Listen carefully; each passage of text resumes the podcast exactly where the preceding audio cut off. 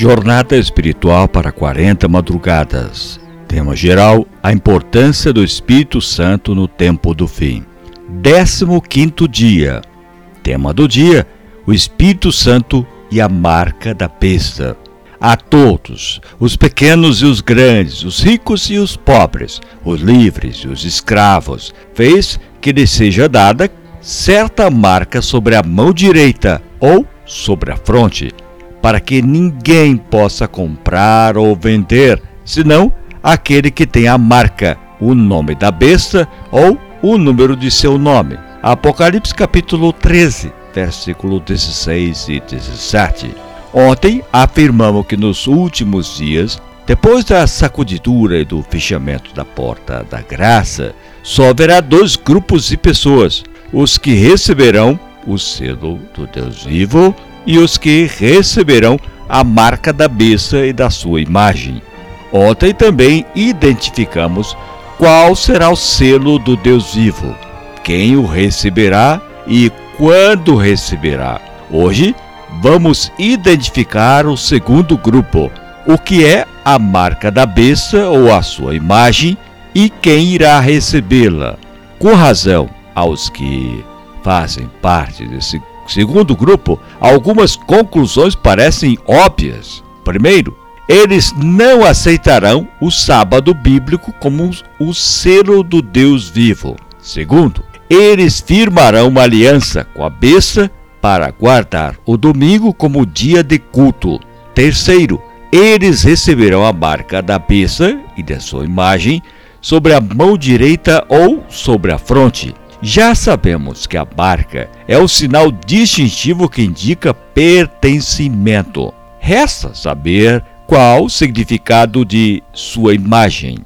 Para facilitar nossa busca, o dicionário define imagem como representação, reprodução ou imitação de alguma coisa.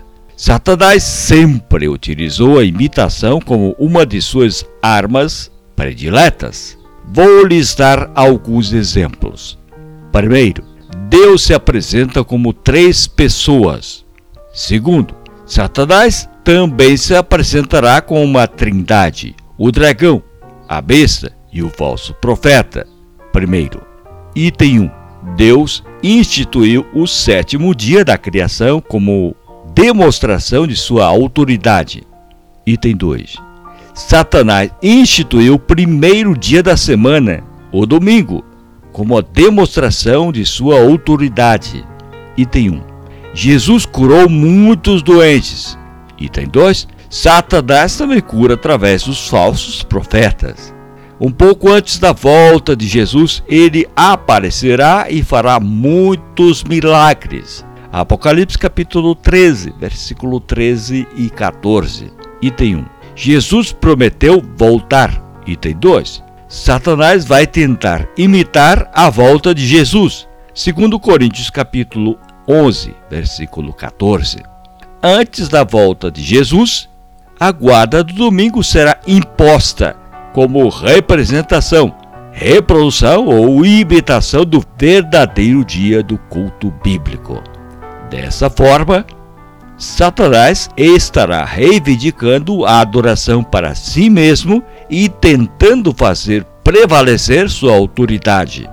A marca sobre a mão direita ou sobre a fronte é uma indicação de aliança e sujeição à besta.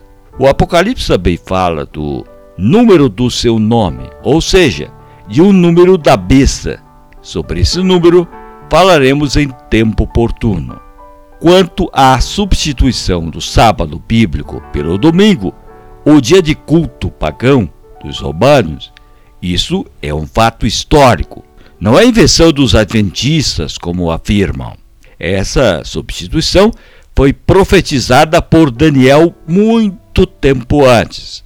Daniel profetizou que surgiria um poder religioso que mudaria os tempos e a lei. Daniel capítulo 7, versículo 25. Em nossos dias, algumas igrejas que se declaram cristãs transgridem o quarto mandamento, que requer a observância do sábado, e tentam negar a culpa usando desculpas. Por exemplo, Primeiro, o sábado foi dado para os judeus. Esquece que o sábado foi instituído na criação, antes do povo judeu.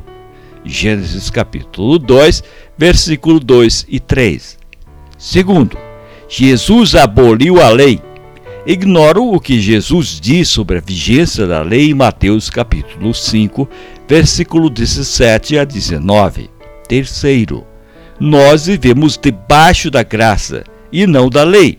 Ignoram o que Paulo diz em Romanos capítulo 6, versículo 15, que a graça não anula a lei, antes a confirma. Quarto, a lei e os profetas duraram até João, citando Lucas capítulo 16, versículo 17. Esquece de reconhecer que a lei, que durou até João, foi a lei em forma de cerimônias, que apontavam para Cristo e que se cumpriu quando o véu do santuário terrestre se rasgou de cima para baixo, após Jesus ter dito na cruz: Está consumado.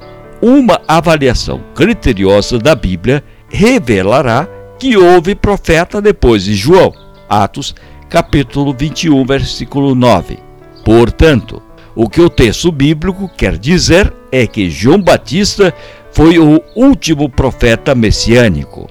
Quinto, em resumo, se você perguntar para qualquer evangélico que diz que a lei foi abolida, você mata, você rouba, você adultera?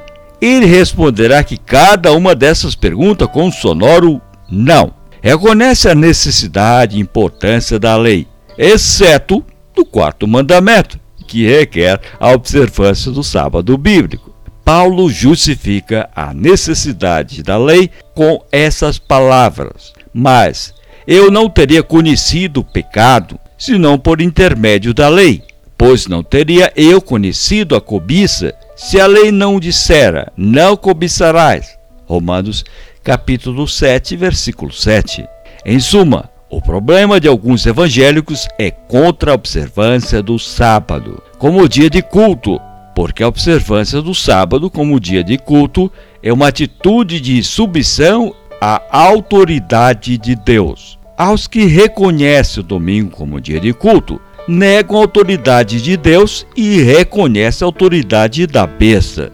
No fim dos tempos, os que insistem nesse procedimento receberão a marca da besta e participarão dos sete últimos flagelos. Na última cena da história, os homens terão de submeter-se à autoridade de Deus e à autoridade da besta. Na última cena da história, os homens terão que submeter-se à autoridade de Deus ou à autoridade da besta. Terão que escolher receber o selo de Deus ou a barca da besta.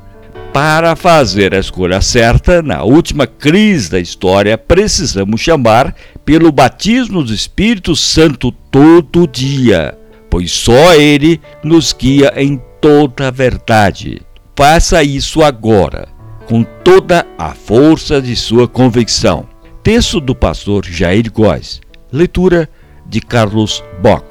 Tenha um dia abençoado e feliz. Amanhã estaremos no 16 dia, cujo tema será o Espírito Santo e o enigma do número 666. Eu te espero amanhã.